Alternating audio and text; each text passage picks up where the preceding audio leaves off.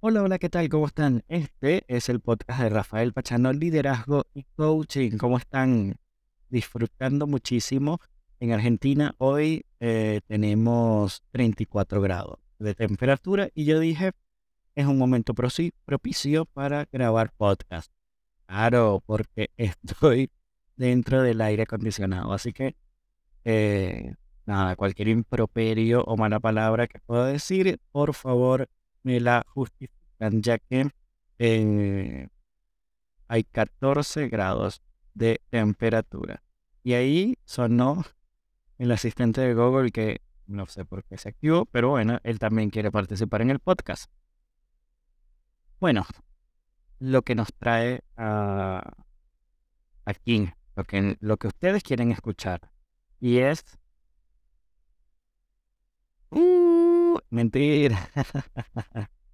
A ver, cuando estaba procesando, y esto, esto lo traigo porque pongo en las anotaciones para el, para el podcast, puse anécdota.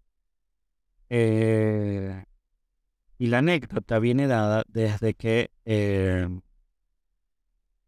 el tema de hoy es seguidores, seguidores que tenemos los líderes, pero los seguidores que se generan por el seguimiento, por el acompañamiento. Ese es el verdadero seguidor eh, que vale la pena tener, el que cuenta y suma.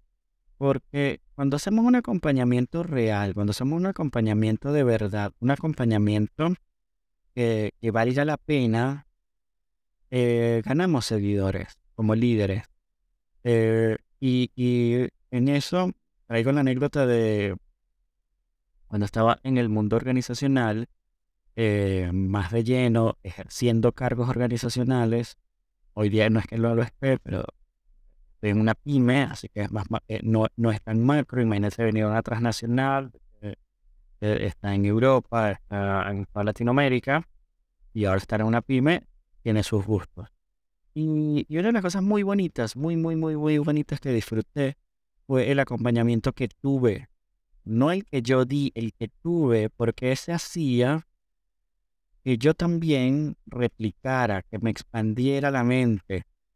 Y, ahí es donde va el posteo que hice hoy para los que van a escuchar los, los, y, y, me siguen en Instagram, donde hay que mirar a futuro. Mm, la mentora, porque no puedo llamarla líder, porque además de líder fue mentora, pero para mí tiene mayor categoría decirle que es una mentora eh, su oficina, que era pequeña, obedecía, aunque yo sea la gerente general, no necesito lujo, no necesito eh, una mansión de oficina. Ella siempre se quedaba con la oficina más pequeña. Yo creo que era para que no le invadiéramos todo. Igual le invadíamos. Y una de sus paredes, que aproximadamente podía tener, no sé, eh, casi dos metros de, profundidad, un poco más, ella tenía una pizarra de ese tamaño. Y en esa pizarra, todos los gerentes teníamos que llenar diariamente los indicadores. Era una cosa bárbara, porque yo tenía que llegar, preparar, y teníamos una hora estipulada, porque antes de las 10 de la mañana el tablero tenía que estar lleno, y adicional a eso, eh, si algún número lo, lo marcábamos los que estaban en positivo en verde, los que estaban en neutro en azul y los que estaban en saldo rojo en rojo.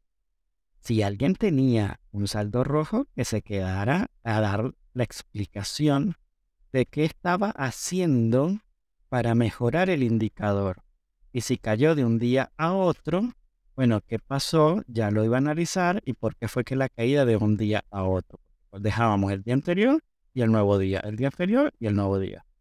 Y entonces, ¿qué me enseñó eso? A que teníamos la manera de proyectar, de ver, de visualizar, de entender totalmente un indicador y decir, wow, qué profundidad tan grande el hecho de poder hacer un acompañamiento de esta manera. Y fue un acompañamiento no directo, un acompañamiento no que se sentó y me dijo, mira lo que estamos haciendo para que, o cuéntame, no, no, no, no, no. Ella puso las reglas de juego y solito, además, ella llegaba por lo general a las 10 de la mañana. Entonces ya el tablero estaba lleno cuando ella llegaba. Más de una vez tuve saldo rojo, por supuesto. ¿Se lo están preguntando? Claro que sí. Claro que sí tuve saldo rojo.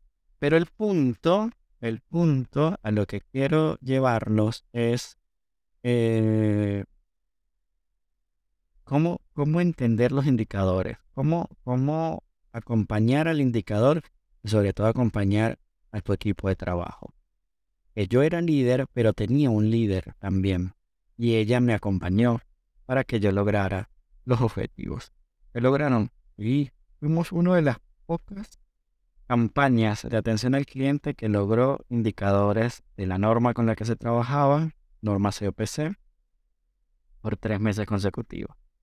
Y, qué bonito que era el poder celebrar esos avances porque demostraban el trabajo diario, la importancia del trabajo diario. Así que yo muy feliz de, de poder contarles. Así que más que la teoría, más que cómo hacerlo, las anécdotas, vivencias son importantes de contar. Así que nada, pórtense bien, disfruten muchísimo y ya saben, nos escuchamos cuando me escuches.